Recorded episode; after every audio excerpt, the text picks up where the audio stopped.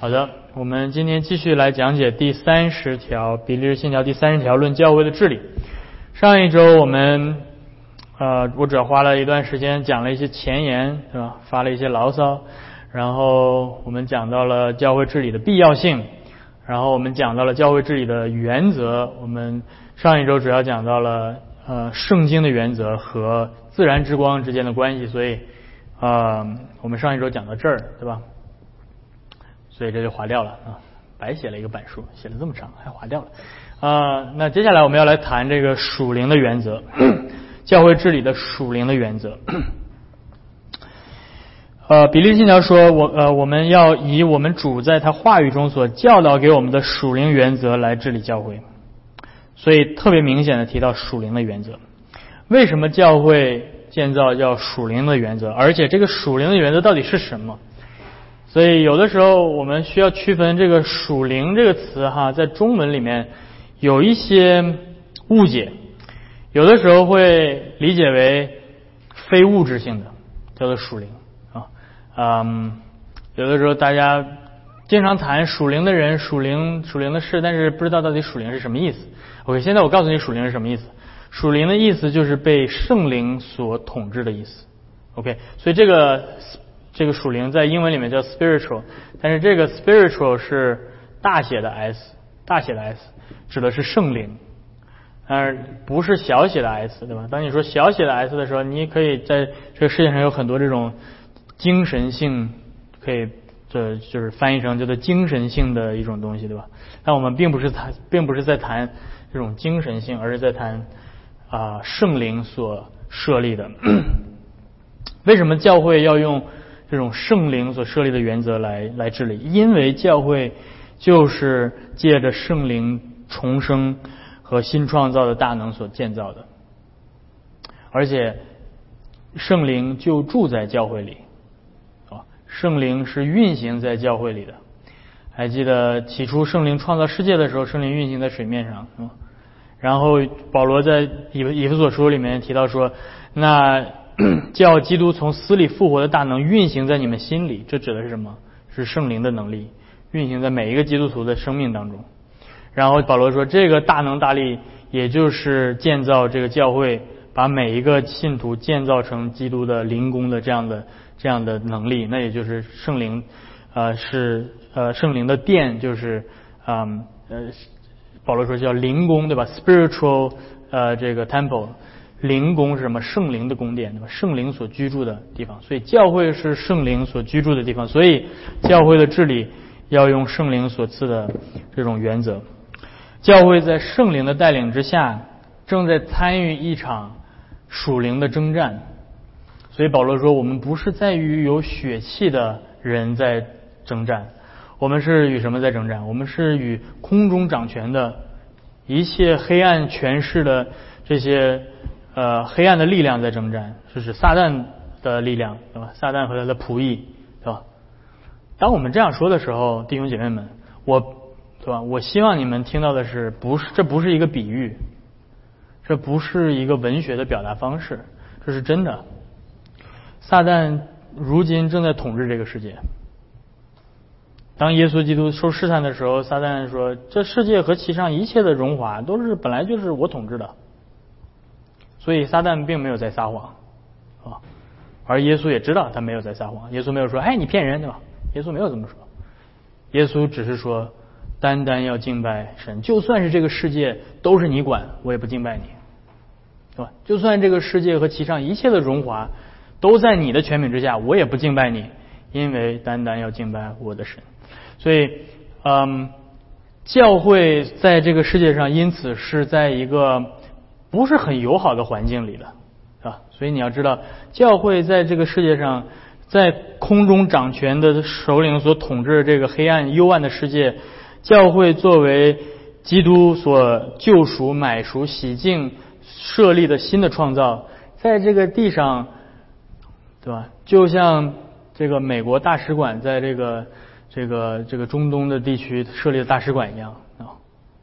它是不断的有火箭弹要准备朝你发射的啊，然后很有可能就是经常会产生冲突的，啊，所以这种形式怎么表现出来呢？对吧？可能不是明显的就上来就是直接产生冲突，但是从属灵上是有这样的冲突的。在教会里面所宣讲的信息是这个世人所不能接受的，对吧？当教会宣讲说我们我们是在亚当里犯罪堕落的，像我们今天所讲的这个信息，我们中间可能有一些访客到了之后，他可能抓着头说，嗯。这个教会不是我喜欢的，但是他可能表现出来的是，嗯，可能这间教会不太适合我。但是实际上，弟兄姐妹们，当当他有这样的感觉的时候，他是在我们是在处理处在一个属灵的征战的过程当中，OK。然后如果你说哦，因为这样的话，可能有其他的访客他们就不喜欢听了，他们就不会来了，教会就不增长了。那好吧，那我们就不讲这个吧。这意味着什么，弟兄姐妹们？这意味着我们在属灵的征战当中，在投降，我们在缴枪了，对吧？哦，那魔鬼想让让他，对吧？在他的心里，这个罪想让他听什么？那我们就讲什么？弟兄姐妹们，那这教会就是在投降了，对吧？所以一定是要讲罪的，但是不一不是一直在讲罪，对吧？我们还要讲福音，我们还要讲赦罪的恩典。但是当当但是可能这个赦罪的恩典对于呃幽暗世界统治的领主，就让他。让他听不见，对吧？让他听了之后觉得说，哦，这些都是神话故事，这些都是骗人的，这些都是不可能，对吧？不可能，上帝不可能有这样的赦罪的恩典，耶稣基督的十字架，这些都是骗人的，对吧？所以这是一场属灵的征战，弟兄姐妹们。因此，教会需要有属灵的原则来治理。回到我们之前的一个例子，这这个属灵的原则到底怎么具体的体现？之前我们上一周讲到一个例子，还记得耶稣的门徒在地上在吵架，对吧？他们刚进耶路撒冷，对吧？骑着驴，耶稣骑着驴驹，荣耀的进入到耶路撒冷，所有的人都在欢呼：“何塞纳，何塞纳，这是奉主名来的君王。”然后门徒们开始吵架，这两件事是相关的，对吧？正是因为门徒们看到说：“哦，耶稣真的是被拥护成为君王了。”所以门徒们开始吵架了。他们在吵什么？他们在吵说：“哎，到时候你做王了，谁坐在你左边，谁坐你右边，对吧？”雅各说：“不行，我得坐在左边，是吧？”那个约翰说：“你算老几，对吧？你怎么还敢坐耶稣旁边？你得坐在最下面的，对吧？”他们就开始互相吵，对吧？谁坐在更尊贵的位置上？那弟兄姐妹们，让我来问你：你觉得这是一种属灵的原则吗？这是一种什么样的原则？这是一种属世的原则。而且耶稣很明确的，接下来他对门徒们所说的话，告诉他们：你们的思维方式是属世的原则，是用属世的方式在想。所以耶稣说，在外邦人当中有君王统治他们，有大臣约束他们，对吧？耶稣说，你们刚才在争吵的，就是用那种外邦人的方式在思考。你们把我要建立的国度当做是跟外邦人的国度是一样的，所以你们的。原则，如果我如果耶稣说我现在把教会交给你们，好吗？那现在教会就就会变成跟世界是一样的，啊，所以耶稣说不行，我现在还不能把教会交给你们，我还要为教会上十字架，我还要从死里复活，我还要拆下来圣灵来教导你们明白一切的真理，然后这个教会的根基才交给你们，好吧？所以耶稣说，只是在你们当中不是这样。耶稣明确的告诉我们，教会治理的原则跟世界的原则是不一样的，是相反的。怎么相反法呢？这个圣灵所建造的宫殿跟世人的、跟世上的君王的宫殿治理的方式有什么不一样呢？耶稣接下来说，在你们当中，你想要为大吗？先为小。你想要、你想要、你想要坐在尊贵的位置上吗？去服侍人，当别人的奴隶。在世界上的这个，在我们所周围的世界里面，最卑微的就是奴隶，对吧？我们现在都已经废奴了，对吧？奴隶制已经被人类废除了。但是最人类最卑微的位置，做一个奴隶，没有任何的属于自己的尊严、人格，属于自己的财产，属于自己的自由，什么都没有。你只能听你的主人的指挥，你的主人让你做什么就做什么，他可以第二天把你卖掉。啊他他可以像对待一个物品一样对待你，但是耶稣说，你知道吗？在世界上最卑微的那个人，你看那个人那个样子，在我的国度里他是最尊贵的。为什么？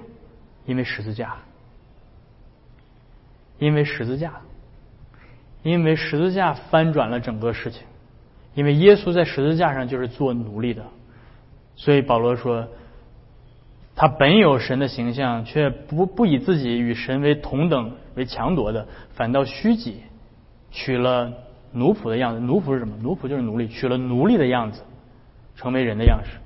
在十字架上是顺服上帝，以至于死，且死在十字架上。所以十字架上面那个尊贵的主，自己成为一个畏罪赎罪的奴隶，对吧？成为一个奴隶的样式，就表明了在教会里的治理的原则。这个圣灵所赐给教会的榜样，这如果说我们把耶稣的十字架当做是我们的榜样，这就是榜样。在基督的国度里。那个最卑微的是最有权柄的，所以这怎么在教会里面体现出来？教会里面的领袖到底是什么样的人？教会选立的领袖到底是什么样的人？我们是照着世界的原则去选去选择自己的领袖，看这个人他的财富，看这个人在社会上的地位，看这个人他的。在在这个世界上的这些尊荣，我还是我们在看他是不是在舍己，在做奴隶，在教会里做奴隶，他在把自己的生命奉献给他身边的弟兄姐妹，奉献给他的家人。我们到底用什么方法去评判？所以你可以看到属灵的原则，其实会翻转我们很多的对于教会治理的视角。所以你看到保罗在给提摩太写写书信的时候，他提到说：“你你到底应该找什么样的人，安利什么样的人做长老、做执事？”保罗所提给我们提到的这些资资质 qualification，你会发现很有趣的是，保罗从来没有提到我们今天假如说选择一个公司的对吧领领导，或者是比如说要参加选举或者选举国家领袖的时候，保罗所提到的很多的原则，就是很多的 qualification 是。我们想不到的，是吧？假如今天，假如今天让让让你去选，你有这个权权利去选择一个代表恩约教会的的这种长老，对吧？你们会选谁？你们会选，不是说你们会选谁？你们会选什么样的人？啊？假如就是可以不这么具体的，就感觉好像我们教会到底是谁啊？就泛泛的，对吧？假如说现在给你一个就是两两三百人的教会，对吧？现在让你去选。今天你在教会当中看到的被被啊立为教会治理者的人都是什么样的形象？啊，比较常见的是选择那些在大公司里面做高层的，做老板的，因为这个形象符合我们对领袖的这种潜意识，对吧？因为我们在公司里上班的时候，哦，那个就是领导，然后那在教会里呢，长老那应该也是差不多是那样的，对吧？所以他应该，所以一般这样的人都是什么样的人呢？一般这样的人，他有一些独特的特质，对吧？你想想，如果在一个在一个企业文化里面能够爬到一定的位置上的人，他有一定的性格的特质的。OK，他当然他可能是某一个领域的专家，他可能是个比较 nerdy 的一个人，对吧？这是一种这是一种形式的 engineer，对吧？这样哒哒哒。但是也有另外一种可能，他是一个非常会趋炎附势的人，也有可能。对吧？也有可能是他是一个特别能够嗯，特别能够抓住一些呃机会人机会的人，对吧他是可能是一个机会主义者。有很多这种，但是所以所以这些这些性质并并不是会满足在教会里面担任领袖的特质，对吧？那如果说我们我们以这样的方式去寻找在教会里的领袖。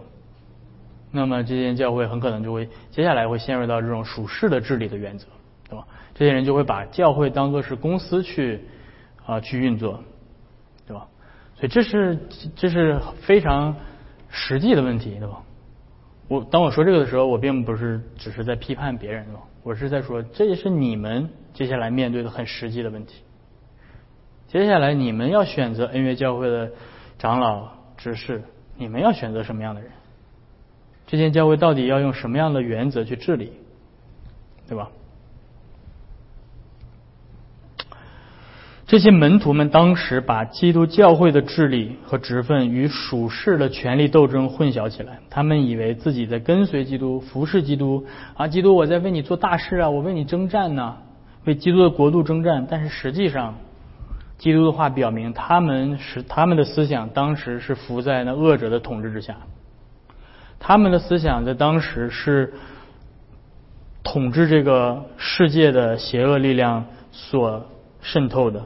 所以，实际上，在他们争吵争自己到底谁更尊贵的时候，他们已经暴露出来他们的自己的罪，他们的自私、贪婪、骄傲、对权力和管辖他人的欲望等等。因此，实际上他们是他们他们是在他们是在服侍基督吗？这些门徒们，他们当时在争谁是最大的，他们并没有在服侍基督，他们是借着服侍基督的名义在服侍自己。所以你看到区别了吗？他们想，他们想要借着说，哦，我们跟随基督，我们以我们为基督征战，我们为基督摆上自己。但是实际上，他们想要借着服侍基督所获得的是他们真正服侍的，那就是他们自己的名誉，他们自己的尊荣，他们的自我形象，他们那种掌控权力的这种权力的欲望等等。那不需要不需要我多说什么对吧？这种这种情况在教会里面并不是并不是少见的。所以基所以在这里面，比利信条告诉我们，我们需要照着主所教导我们的属灵原则来治理教会。嗯，在这里面，接下来我们会在第三十二条更加详细的谈这种属灵的原则在教会惩戒当中所。具体体现的啊，这也是我们之前提到的双重国度的概念。那我们会在后面涉及到属灵性质的呃这种属灵的原则如何在啊惩戒的问题上具体体现。那我们今天就是简单提的提到提到这儿，然后接下来我们要来谈的是教会是以圣道跟圣礼为中心的方式来治理的。比利信条提到说，把教会的治理的属灵性。与教会事工的侧重点把它联系在一起。信条说，真教会必须以基督教导我们的属灵原则来治理。然后说什么？也就是说，必须有上帝的仆人或者叫牧师来传讲上帝的道，并实行圣礼。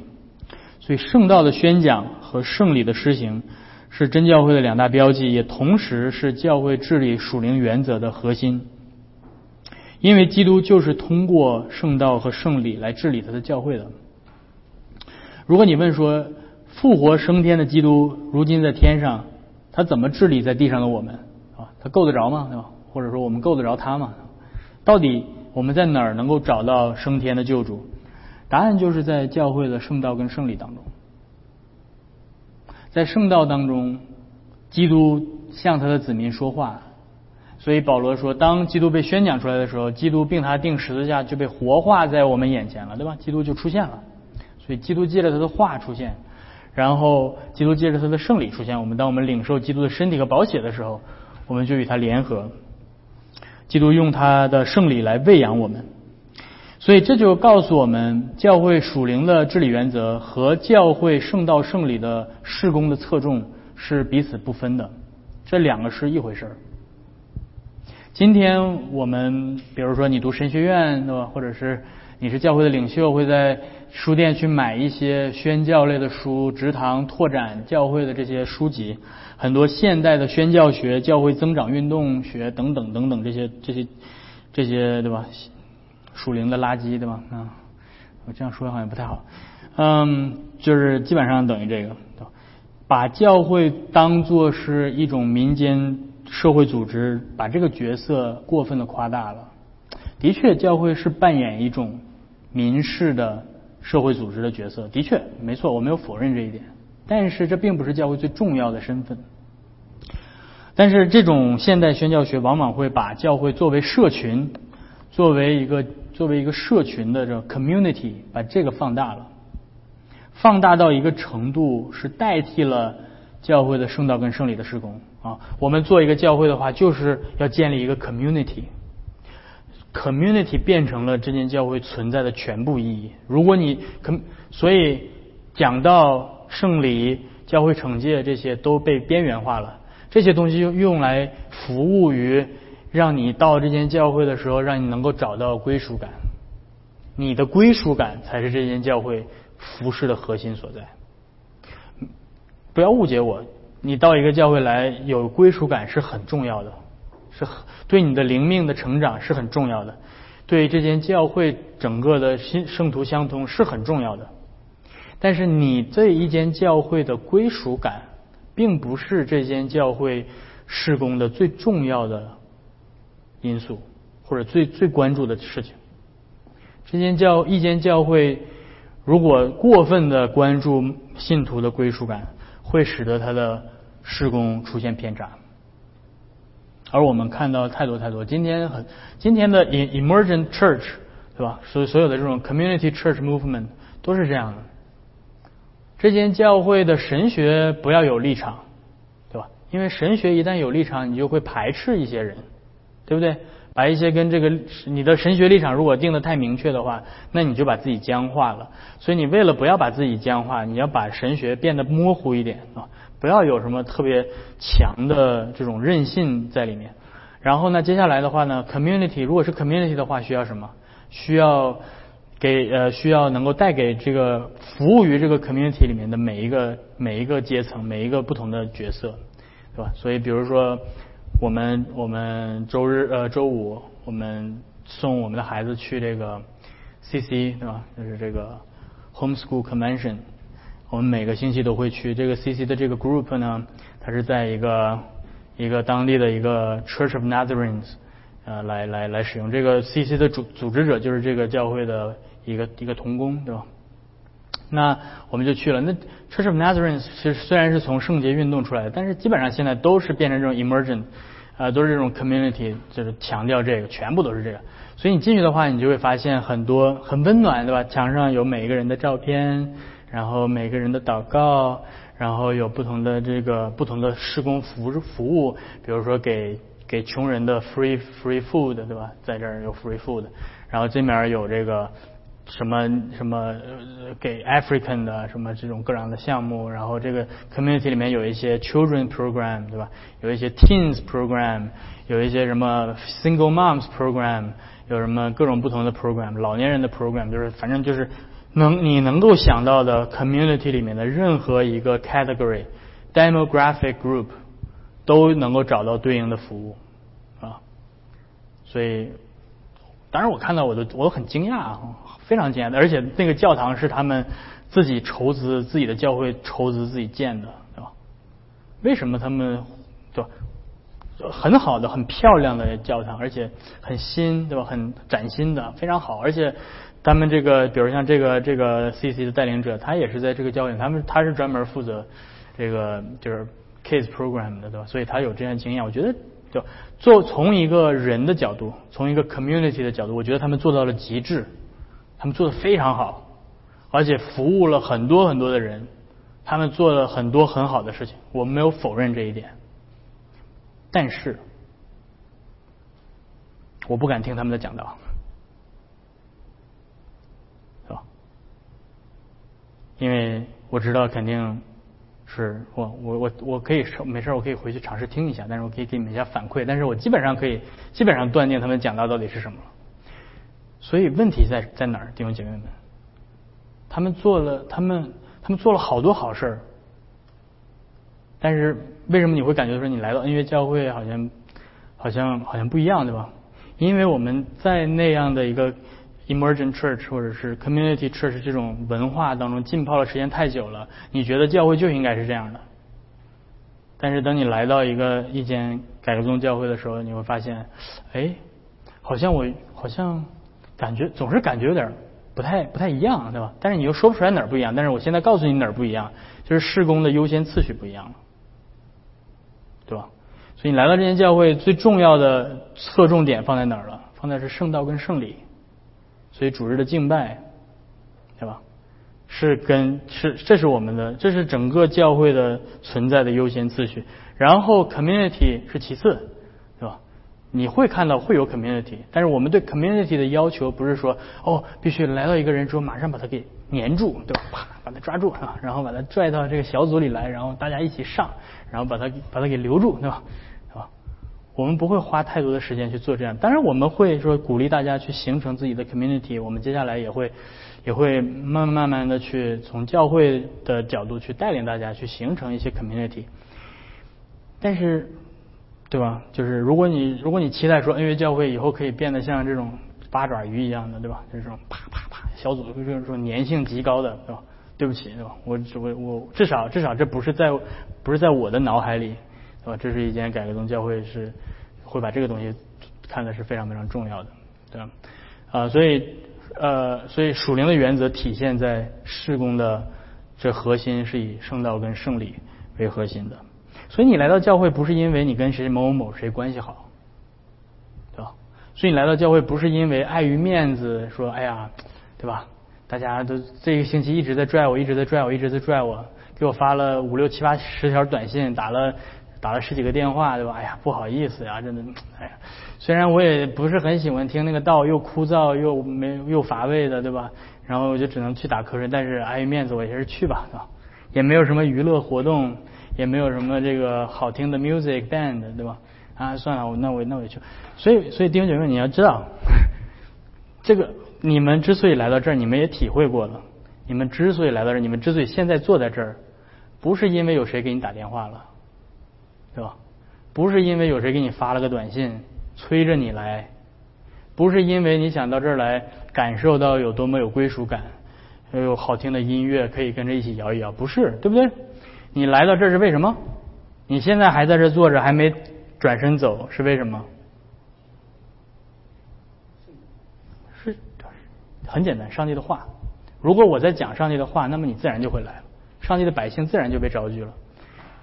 如果牧人讲耶稣基督的道，基督的羊群就被招聚了。如果牧人讲的不是基督的道，如果牧人讲的是世界的道，他招聚的是什么？他招聚的就是世界里面的羊，是吧？什么样的道招聚什么样的什么样的羊群？所以，如果我为了让教会快速增增长，然后我去把一些对吧，我给他们他们想听的这些东西。我知道他们想听什么，相信我，我非常知道他们想听什么。然后我给他们，对吧？自我的形象，对吧？你是很棒的，你低看了你自己，其实你有非常大的潜力，你只需要去把你自己里面释放出来，你不要把自己想的太小，你是伟大的，是吧？你那你里面有很多的这，你要把你的祝福，上帝已经把所有的祝福都给你，你就需要去，你要去用祷告把它抓住，是吧？我知道，我可以，我可以讲这些都。当然，那那我我我会我会违背我自己的良心。但是 anyway，但是我给你讲点怎么怎么做人的小道理啊，什么之类的，对吧？然后，那会招聚什么样的人？会招聚什么样的人？会就会招聚，就会招聚对应的那那那那一波人，对不对？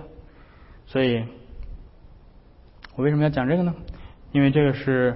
比利信条里面告诉我们的，要让要有上帝的仆人去传讲上帝的道，并且实行胜利。所以比利信条很好的提醒我们，教会的核心是宣讲上帝的道，并且实行胜利。所以呃，我在这里面就呃，我我在准备这个讲讲章的时候，我就我想到了一个例子，就是我可以考考你们哈。考考你们，看看你们怎么样去分辨。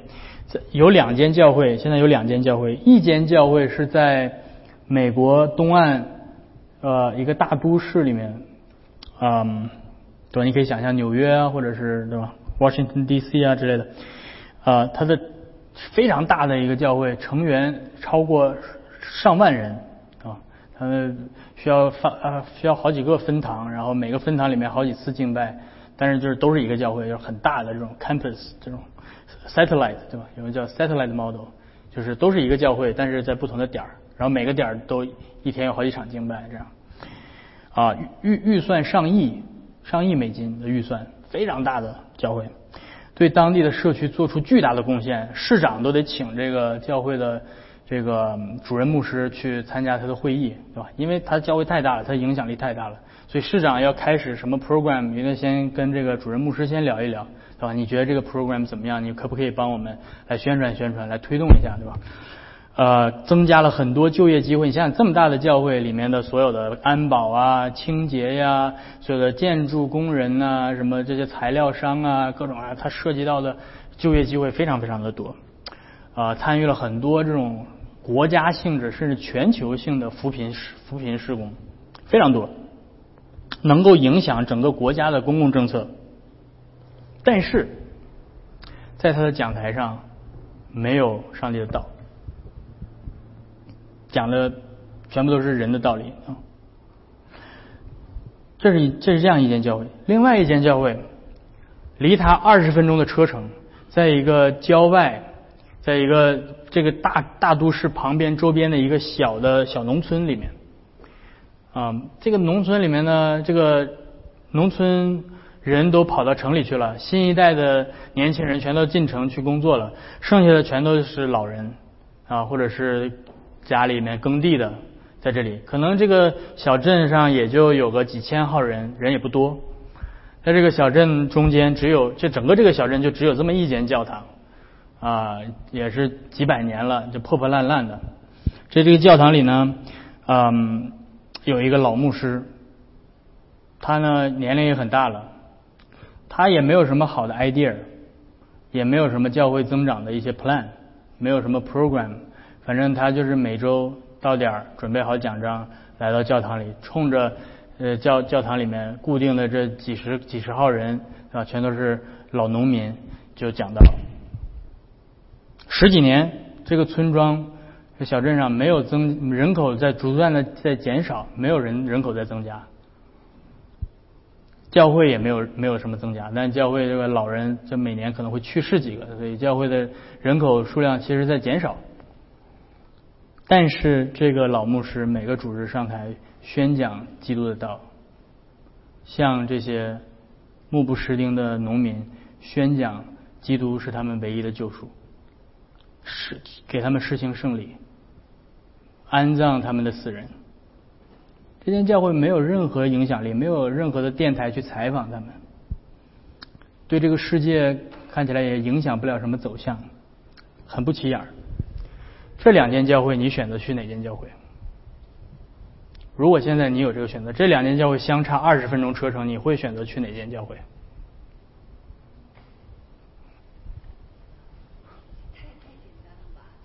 太简单，因为我这样给你描述了，对吧？对吧？但是现实生活当中并不是这样简单，对不对？现实生活当中有，如果真的让你去这样选的话，对吧？是很难的，你可能会考虑很多的问题。我的孩子，如果我去那间教会，我的孩子没有什么 program 可以参加呀，对吧？而且这个这个老牧师，对吧？周边也没有跟我同龄。然后，假如我要去的，我可能会想很多这样的问题，对吧？我是一个年轻人啊，对吧？虽然很多人已经不再视我为年轻人，但是我相对来说还是个年轻人，对吧？我还是有活力的，对吧？呃，但是那个教会里面全都是老头老太太呀，那么就是没有跟我同龄的，聊不到一块去的。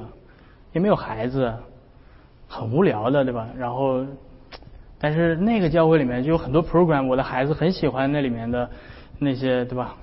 可以爬爬去爬爬楼梯啊什么的这些，所以是不是你们会想这些事情的，对吧？我相信一定会的，我也是人，对吧？我也是人，所以，所以一样。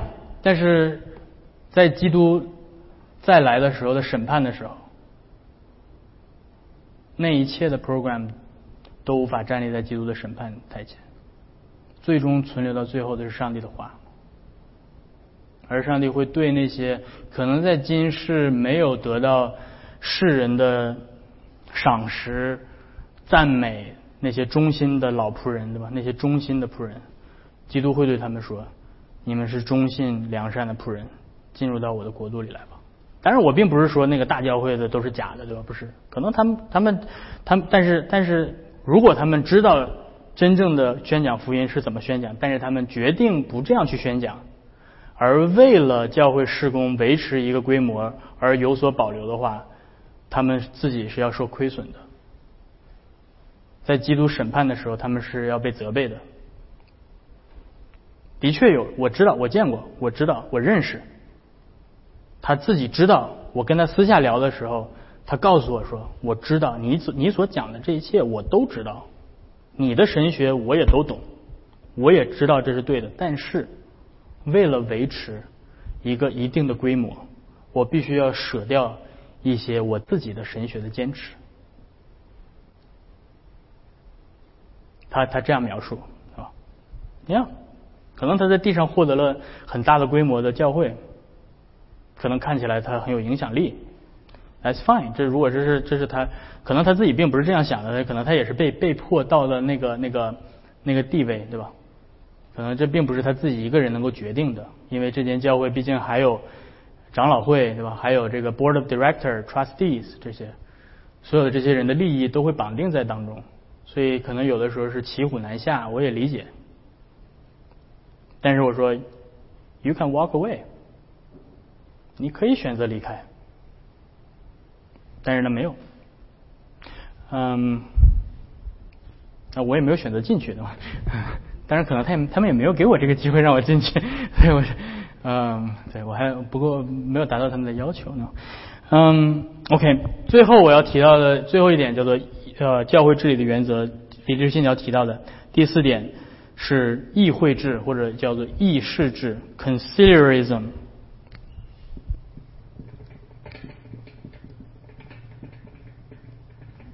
conciliarism。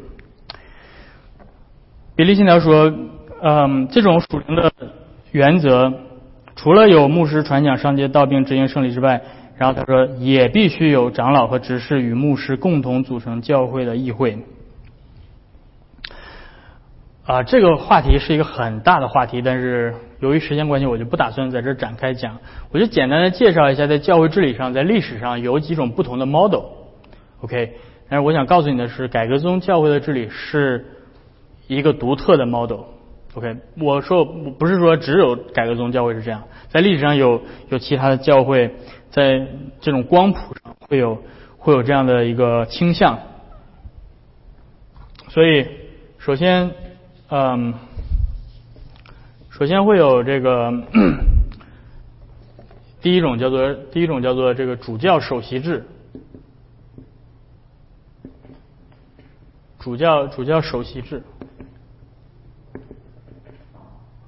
也叫做 pri 呃 primacy bishop primacy。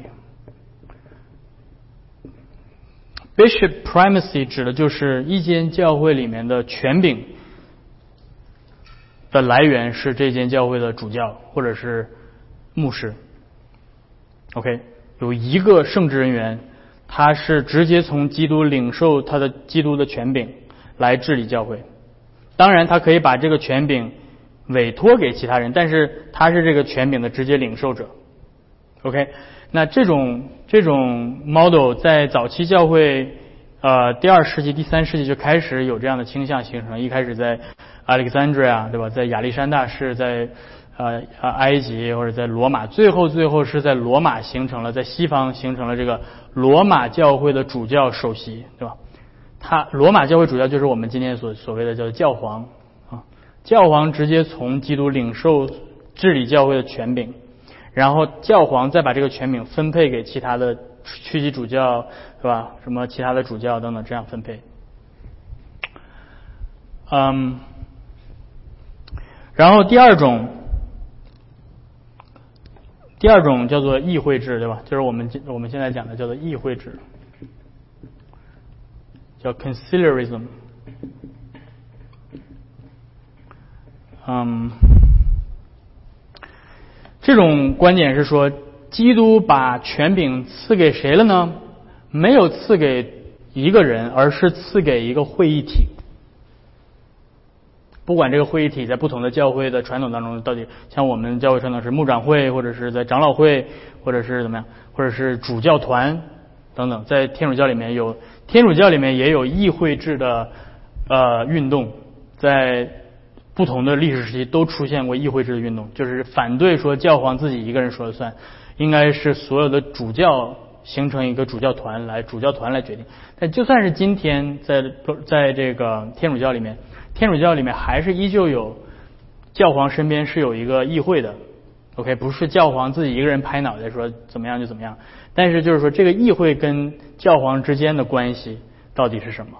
是教皇的权柄超过于议会，还是议会的权柄大过于教皇？是吧？但是不论如何，议会制呃的思想是基督把权柄赐给一个会议体，而不是赐给一个人。然后那第三种叫做君主君主首席制，这 primacy of king 对吧？或者是嗯。呃，在历史上有这个叫做有一个人叫做呃 Erastian，Erastianism，这指的就是说，基督把治理教会的权柄没有赐给主教，也没有赐给教会里的任何的一个会议体，而是基督把所有的权柄治理所有的地上的人的权柄都赐给了这个地的君王，包括治理教会的权柄赐给这个君王，然后这个君王再把这个权柄。分分赐给教会，OK，然后最后，呃，这个是比较新兴的起来的一种思想，叫做会众制。这个基本上会众制要等到很晚，呃，十七世纪才开始有这样的思想，Congregationalism。这种思想认为，基督把权柄赐给的。对象是这间教会的全体会众，哎，这种思想基本上在早期教会、中世纪一直到宗教改革时期都是没有，没有人会有这种这种思想。这个是在启蒙运动之后才会慢慢出现的一种思想。OK，那么比利信条所代表的是第二种议会制，也就是基督的权柄赐给的是众长老所组成的会议体，而不是。某一个具体的长老，这个所以最终对一间教会具有约束力的是这个会议体所做出的决议，而不是单独的每一个具体的长老来发号施令，对吧？所以，所以当我们提到长老制这长老制的时候，我们我们所谈的不是一个长老制，而是众长老智慧，众长老作为一个会议体。共同商议所决定，这个这个圣经在哪提到呢？就是《使徒行传》第十五章，是吧？呃，使呃使徒们跟众长老开会来决定安提阿教会的这个教义争端到底怎么最后怎么裁决。会议会制是不是可以百分之百的确保这间教会所做的所有的决议都一定是正确的呢？不会。议会制的教会会不会犯教育上的错误、生活生活上的错误呢？会。所以，当我们去说 “OK”，比利信条在指在教导我们议会制的时候，注意我我不是在说议会制是完美的，我不是在说议会制会避免所有的错误，很多议会制的教会。也犯了教育上的错误。这教会历史上很多的议会做出错误的裁决，是有很多的，啊，嗯，像第第三次呃大公会议之前，第二次大公会议和第二第三次大公会议中间有有另外一次以弗所的大公会议，啊，叫做强盗会议，就是一帮主教在一块儿开会，然后。然后把把好人对吧？一般坏主教在一起开会，把好把好人给给杀害了对吧？没有杀害，就是把他给把他给制裁了对吧？但是后来这个好人被被翻盘了对吧？我是用对吧三岁小孩能听懂的方式给你们讲一下这到底发生了什么啊？所以呀，当议会当中的成员都是对吧？取决于这个议会当中的成员本身的品质啊。所以我说回到最后，教会治理是成圣的工作。教会的治理是取决于，就算是议会制，取决于每一个议会成员他本身的。所以，同样的，如果在主不是说主教首席制就一定是会对教会造成很大的伤害的。如早期教会很多教会都是主教首席制，对吧？安提阿的教会，嗯，罗马教会，呃，亚历山大教会，小小亚细亚各个地区的教会，很多一开始都是主教首席制。甚至第二世纪的安仁纽，他维护他的教义的正统的时候，他就说：“因为我是主教。”因为我是主教，所以我说的是正统的，是吧？他会这样说，因为我的老师，是吧？我是谁的门徒？我是 Polycarp 的门徒，Polycarp 讲的就是正统的。Polycarp 是谁？Polycarp 是约翰的门徒，所以我是我讲的，我是主教，我讲的就是对的。但是，对吧？为什么？因为他就跟使徒差两代，所以他可以他可以用这样的身份去这样。所以，当主教是正统的，非常非常。好的主教的时候，主教首席制就会保证教会的健康，保证教会不偏离。啊，上帝也会使用这些集权的、独裁的，对吧？也会使用好的独裁者，对吧？但是作为这个体制本身，当他的权柄没有被 check 的时候，没有这个 check balance，对吧？没有这种问责问责制度的时候，就很容易造成腐化，对吧？所以英文有一个叫 absolute power。Corrupts absolutely，对吧？绝对的权柄绝对会腐败，腐败，对吧？所以这也是为什么我们来到美国，对吧？你看你们喜欢美国，为什么？因为美国从英国到这种传统一直上来，英国从十三世纪开始就有这个议会制的呃这个形式出现了，对吧？当然你要如果追溯到古罗马，还要更更早，但是 anyway 我就不在这儿啊多说什么，嗯。这个就是简单的提到教会治理的底质信条给我们呈现的这几个四个原则。今天我们就到这儿，看看大家还有什么其他的问题。没有问题的话，我们一起做一个结束祷告，好吗？天父，我们来到你的面前，我们感谢你，呃，借着今天，呃，给我们这段时间来思想你给教会所设立的治理的方法。啊，不仅是借着你的话语，也是在圣灵的大能之下，凭着属灵的原则，以你的圣道跟圣礼为中心，啊，众长老彼此议事的这样的、这样的、这样的一个总的原则来治理你的教会。主，我们祈求你继续，嗯，叫我们能够领受这一切的教导，让我们怀着一个谦卑的心来建造你自己的教会，愿你亲自祝福恩约教会的发展成长，能够叫这间教会在。许多的事上，特别是在教会治理的这个层面上，能够领受你的祝福，呃，垂听我们的祷告，我们这样的祈求是奉靠耶稣的名，阿门。